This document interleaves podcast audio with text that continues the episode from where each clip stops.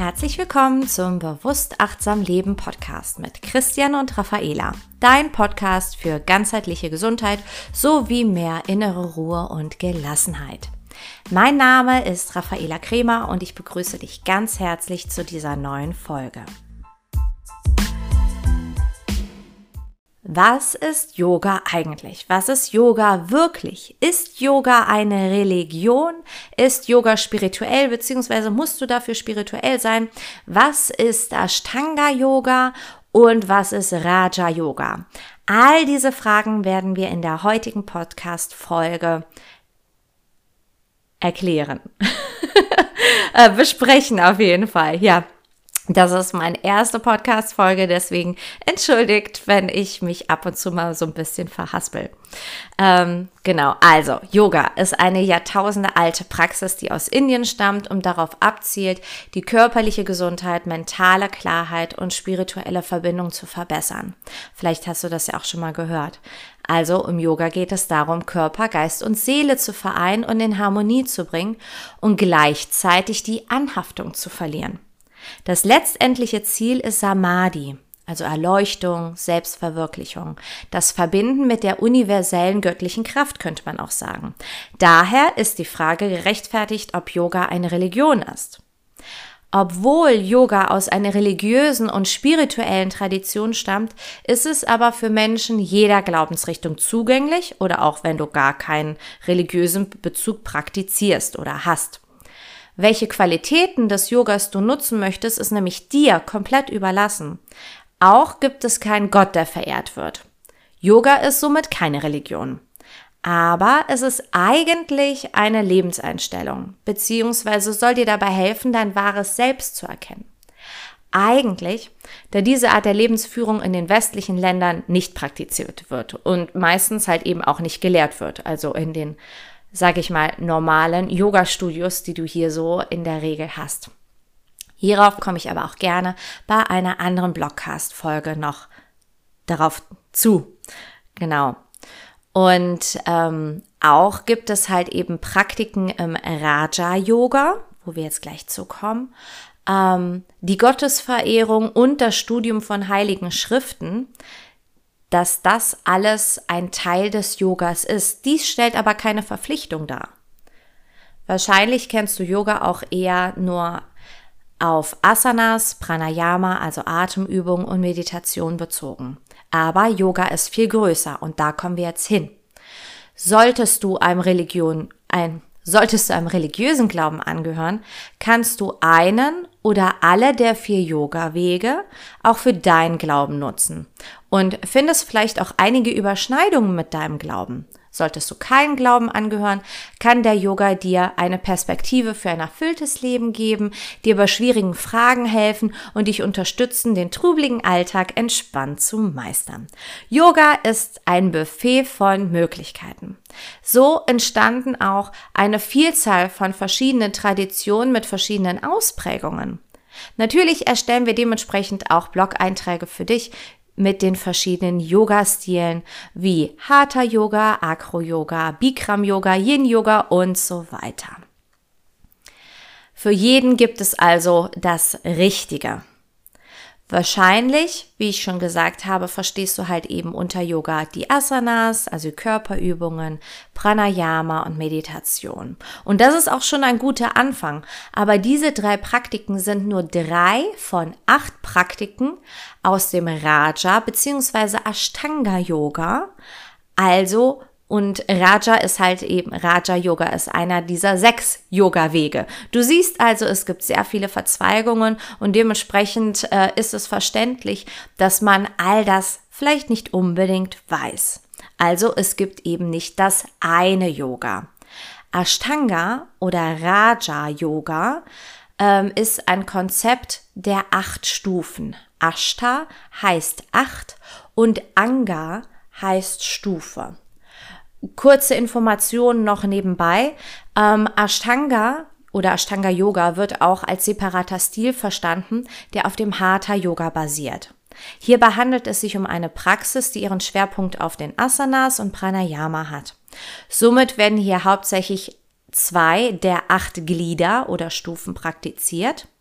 Und ähm, oft wird Ashtanga Yoga von K. Patabi Joyce auch mit Van äh, Vinyasa Yoga gleichgestellt. Das ist aber falsch. Ashtanga Yoga als Yoga-Stil basiert auf vier Serien, bei denen immer die gleiche Abfolge der Asanas praktiziert wird. In einem Vinyasa Yoga Kurs ist die Abfolge der Asanas dagegen nicht vorgegeben oder vorhersehbar eben. Ähm, und auch die Asanas werden zusammen mit den Sonnengrüßen verknüpft, was beim Ashtanga Yoga nicht der Fall ist. Also auch schon mal da so ein kleiner Hintergrund dazu. Jetzt kommen wir aber zum Ashtanga bzw. Raja Yoga mit dem Konzept der acht Stufen. Die erste Stufe oder das erste Glied ist Yama. Yama umfasst fünf Verhaltensregeln für den Umgang mit anderen. Du siehst, auch hier, es wird immer komplizierter, denn diese fünf Verhaltensregeln heißen Ahimsa, also nicht verletzen, Satya, Wahrhaftigkeit, Brahmacharya, könnte man als Keusch, Keuschheit übersetzen, Aparigraha, Aparigraha, das ist die Unbestechlichkeit, also dass du keine Geschenke annimmst, dass du halt diese Freiheit von materiellen Anhaftungen haben, äh, hast und Asteya, nicht stehlen. Das sind die fünf Verhaltensregeln von Yama und Yama ist wie gesagt einer der acht Stufen und die acht Stufen ist einer der vier Yoga-Wege. So, zweite, zweites Glied, zweite Stufe, Niyama. Das ist übrigens, wir nennen das Stufen, aber es geht nicht darum, dass du erst das eine machst, dann das andere, sondern äh, es geht alles ineinander über. Niyama. Niyama umfasst fünf Regeln für Selbstdisziplin oder halt eben Verhaltensregeln für dich selber. Das ist Saucha, also äußerliche Reinlichkeit, ne, sich einfach reinigen, sich sauber halten, den Körper sauber halten. Santosha, Zufriedenheit, Bescheidenheit. Apas, das ist Askese, innere Reinheit, geistige Klarheit. Svatjaya, das ist das Studium der Heiligen Schriften, wo ich nämlich auch eben drauf angekommen bin. Und dann noch als fünfte Regel die Verehrung Gottes. Und diese zwei sind natürlich, wenn du nicht an Gott, also wenn du keinen Götterglauben hast oder keiner Religion angehörst oder aber auch Yoga dann ähm, als, separ äh, als separate spirituellen Weg siehst, da kommt dann halt eben so ein bisschen so diese Idee hinher, ist Yoga eine Religion. Aber das haben wir ja schon geklärt. Und wie gesagt, selbst wenn du frei von all dem bist und sagst, ähm, äh, ich habe diesen Glauben nicht, bedeutet das nicht, dass wenn du diese zwei Unterpunkte von Niyama nicht praktizierst, dass deine Yoga-Praxis weniger wert ist. Dritter und vierter haben wir schon ganz viel drüber gesprochen. Das sind die Asanas, also Körperübungen, Haltung, Stellung. Und viertens Pranayama, Atemtechniken und Atemübungen. Dann kommen wir jetzt bei den nächsten dreien, die so ein bisschen in Richtung Meditation äh, gehören, weil sie zusammen einen meditativen Zustand halt eben, beziehungsweise Samadhi bilden. Das ist einmal äh, Pratyahara, es ist, wie gesagt, ein Teil der Meditation. Das heißt, du ziehst die Sinne zurück. Du versuchst nicht mehr zu hören, zu riechen, zu sehen, zu schmecken, zu fühlen. Dann Dharana. Das ist eine Meditationstechnik, in der sich der Geist auf ein äußeres Objekt oder eine innere Idee oder Mantra richtet. Das heißt, alle anderen Gedanken sollen ausgeschlossen werden. Und Dhyana. Dhyana ist dann letztlich der meditative Zustand, in der der Geist so konzentriert wird, dass er absorbiert wird. Also ein Flow-Erlebnis mit vollständiger Konzentration auf dem, wir nennen es mal Meditationsobjekt. Und jetzt siehst du halt, ne, Pratyahara, Dharana und Dhyana zusammen bilden halt eben einen meditativen Zustand. Beziehungsweise du kannst halt eben das eine oder das andere machen. Du musst dich nicht immer auf etwas konzentrieren, sondern dich komplett auch davon lösen. Und wenn du das erreicht hast, dann sind wir bei dem achten Glied, bei der achten Stufe Samadhi. Und das ist dann die Erleuchtung, also der Zustand der reinen Erkenntnis. Selbstverwirklichung und das Verbinden mit der universellen göttlichen Kraft, wenn du daran glaubst. Das ist eigentlich auch ein Zustand, den man nicht in Worte fassen kann. So, Yoga ist somit viel mehr als nur körperliche Aktivität. Es ist ein Weg für ein erfülltes und zufriedenes Leben. Wie viel du von dieser Philosophie nutzt, wie gesagt, das ist absolut dir überlassen.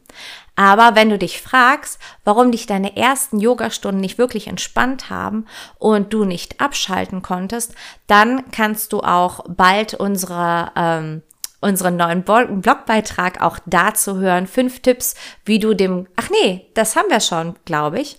Äh, fünf Tipps, wie du dich vom Gedankenkarussell löst.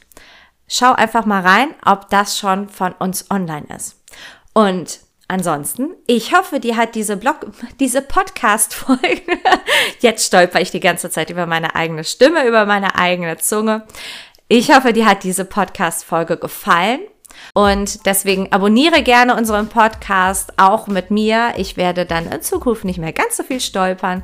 Und möchtest du mehr erfahren, dann besuch gerne auch unsere Homepage bewusstachtsamleben.de und vereinbare gerne auch ein kostenloses Analysegespräch mit uns. Wir begleiten dich auf deinem Weg zu mehr Energie, Gesundheit und Lebensqualität. Genieße deinen Tag. Wir hören uns in der nächsten Podcast-Folge. Deine Raffaela.